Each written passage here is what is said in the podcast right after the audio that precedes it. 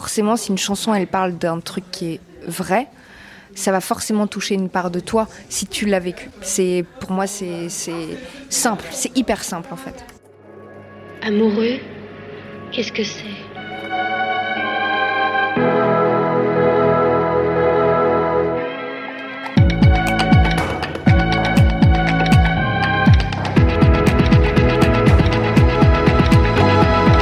Un premier amour, c'est tellement Il y a peu d'artistes qui arrivent à vous transporter en quelques notes dans une guinguette parisienne. Mais Janie en fait partie.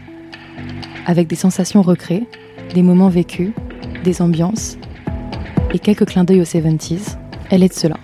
Ensemble, on a parlé de toutes les amours possibles.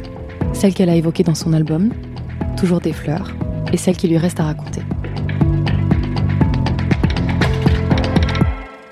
On commence toujours l'interview par la même question qu'on va te poser. Janie, est-ce que tu en as pas marre des chansons d'amour? Mais jamais de la vie.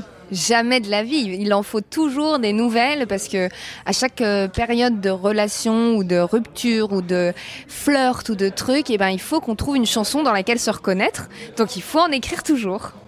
L'avantage, c'est que dans tout répertoire, on peut tous et toutes trouver notre compte, je pense, à ce niveau-là. Mais tu sais quoi, pas du tout? Parce que j'ai jamais écrit de chanson de rupture.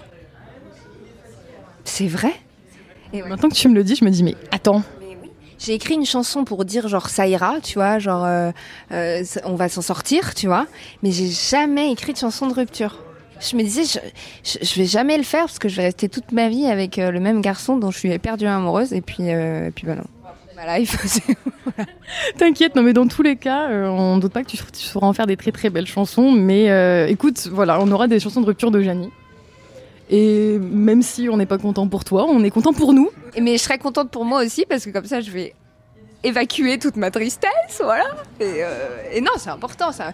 Moi, dans une album, s'il n'y a pas une petite chanson de rupture. Euh, et toi, de la chansons de rupture, est-ce que tu as genre une chanson d'amour qui est iconique pour toi? Alors, il y en a une qui est incroyable, qui est une chanson de Pierre Lapointe dans son album Paris Tristesse, qui s'appelle euh, La plus belle des maisons. Et en gros, il dit que quoi qu'il arrive, ses paroles, c'est Notre amour restera la plus belle des maisons. Et je trouve ça trop beau et tout, enfin, tout le texte est sublime et voilà. C'est beau aussi cette, cette notion un peu de confort, aussi de trouver un peu ces, ce, réconfort dans l'autre et tout. C'est chouette. Il y a un truc que j'aime beaucoup dans ton projet, entre autres, parce qu'il y en a beaucoup, c'est aussi qu'il n'y a pas que l'amour euh, romantique dans tes chansons, il y a l'amour euh, bah, filial aussi. Tu parles de ton papa, c'est très très beau dans la chanson qui s'appelle Mon idole notamment, qui est, qui est, magnifique. Même je trouve dans Petit Blonde, il y a un petit peu la notion de l'amour de soi, le fait un peu de se rassurer soi-même, etc. Est-ce que c'est important pour toi d'avoir un peu toutes ces facettes? Bah ouais, c'est vrai que maintenant que tu le dis, ça parle toujours d'amour. Euh, euh, soit de l'amour des souvenirs, de la famille, de, euh, de, de l'amour amoureux ou des. Ouais, c'est vrai que ça parle toujours d'amour, mais parce qu'il y a de l'amour un peu partout, je pense. Grande romantique. Non, mais c'est super beau. Mais justement, il y a aussi ce côté. Euh, voilà, ce que, ce que dont tu parlais, il y, a, y, a, plusieurs de tes chansons qui, qui, parlent un peu de cette, euh, à la fois cette recherche de soi, de l'autre, de, de, plein de choses. Est-ce que toi, c'est un peu thérapeutique pour toi d'écrire cette chanson? Est-ce que tu les fais pour toi aussi, pour te soulager, pour te, te décharger un petit peu le cœur, ou c'est ça devient juste comme ça, tu penses pas trop? Ah, mais de toute façon, je les fais d'abord pour moi. Euh, enfin, moi, quand j'écris des chansons, euh, je sais pas ce qu'elles vont devenir. En fait.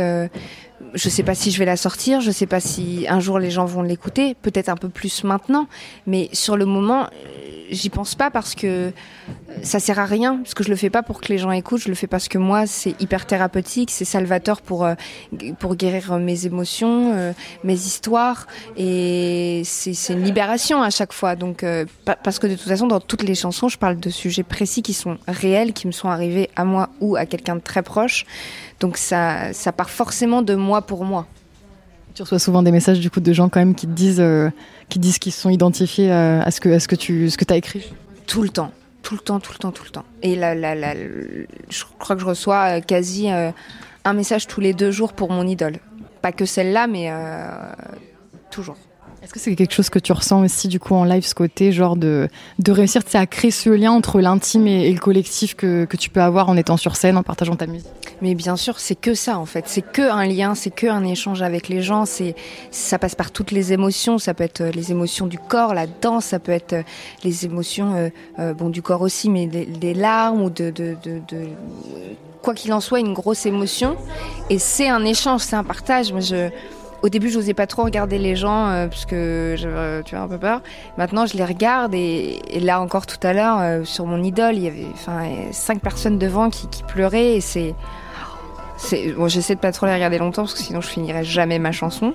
Mais ouais, c'est assez fou de voir euh, de voir l'échange qu'il y a et c'est c'est la scène quoi. C'est ça qui est fabuleux. Au-delà de, de, ouais, de, de réussir, toi, à poser sur le papier des choses que tu as vécues, d'envoyer un message, même par exemple à ton papa, comme tu le fais dans la chanson, est-ce que c'est une façon aussi d'envoyer un message aux gens qui ont vécu la même chose que toi? Bah, je l'ai pas conscientisé au début, parce que comme je disais, c'était vraiment euh, à la base pour moi, euh, mais je le découvre en fait quand j'ai reçu les premiers messages, quand j'ai fait mes premières scènes, je me suis rendu compte que euh, les gens partageaient et que ça leur euh, parlait et que ça résonnait. Là, je me disais ah oui, ouais ouais ça ça fait le le, le, lien et de toute façon on vit tous sur la même terre, on a tous les mêmes problèmes, plus ou moins. À des échelles différentes, à des moments différents, mais on vit tous la même chose. Donc forcément, si une chanson elle parle d'un truc qui est vrai, ça va forcément toucher une part de toi si tu l'as vécu. C'est pour moi c'est simple, c'est hyper simple en fait.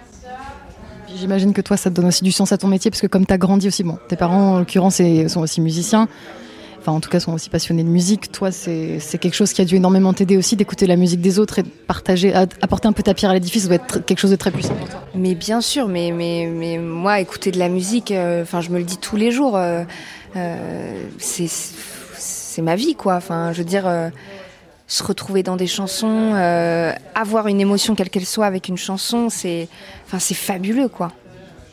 Et je- j'ai toujours du mal à me dire que ça peut faire la même chose pour les autres. Jamais. Je me dis, oui, non, mais ça doit être moins que moi quand je, je- j'écoute une chanson ou machin. Mais je crois, je crois un petit peu que ça, ça peut faire la même chose. Je, je, je suis absolument sûre que ça peut faire la même chose. C'est pas vrai, tu vois, que c'est une, une farce, tu vois. Mais c'est le cas. Mais je comprends que ça doit, être, ça doit te faire un peu drôle. Comme quand je me vois dans un clip, j'ai l'impression que c'est pas un vrai clip. Non mais tu vois ce sentiment, c'est hyper bizarre. Alors que ça aurait été quelqu'un d'autre dans ce clip, bah j'aurais dit bah ouais c'est un vrai clip. À chaque fois je me dis ça fait quand même pas vrai clip. Hein. Mais mais si en fait. Donc tu vois c'est un peu la même avec les chansons, avec tout ça. C'est Quand on sera à, à- à 20 ans de carrière et, euh, et trois victoires de la musique, tu te diras, bon, c'était mon vrai clip. peut-être peut-être je me dirais ça. Mais encore que je sais pas. Peut-être qu'on se dit ça toute sa vie. hein. Je te souhaite de le découvrir en tout cas. Dans tous les cas, voilà. Merci beaucoup en tout cas. J'ai une dernière question à te poser. Si on devait t'écrire une chanson d'amour pour toi, à quoi elle ressemblerait? Bah, on m'en a déjà écrite une. Et c'était très mignon. C'était une chanson que mon amoureux m'avait écrite au tout début de notre relation. Et elle parlait du fait d'avoir un petit peu peur euh, de s'abandonner. Et le refrain, c'était On joue l'amour comme aux échecs. C'est le jeu des échelles. Et en fait, c'était le jeu des échelles, genre sur une échelle de 1 à 10, à combien tu m'aimes, à combien t'as peur, à combien tout ça. Et c'était une jolie manière de dire, euh, ben, fais-moi confiance et, et on, va, on va faire que ce soit un 10 sur 10, quoi. Trop beau. Merci beaucoup. Alors, le trop mignon, c'était un bubblegum au goût pastèque. Et je trouvais ça hyper beau comme parole. Bon, voilà. C'est trop chou. Merci beaucoup, Janie. C'était un plaisir de discuter avec Plaisir. Merci à vous.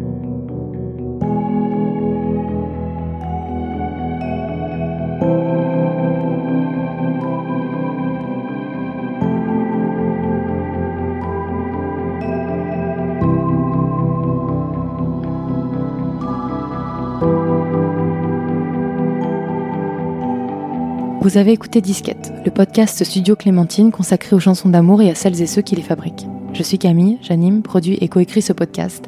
Mathis Grosot s'est chargé de la coécriture, de la musique et de la réalisation.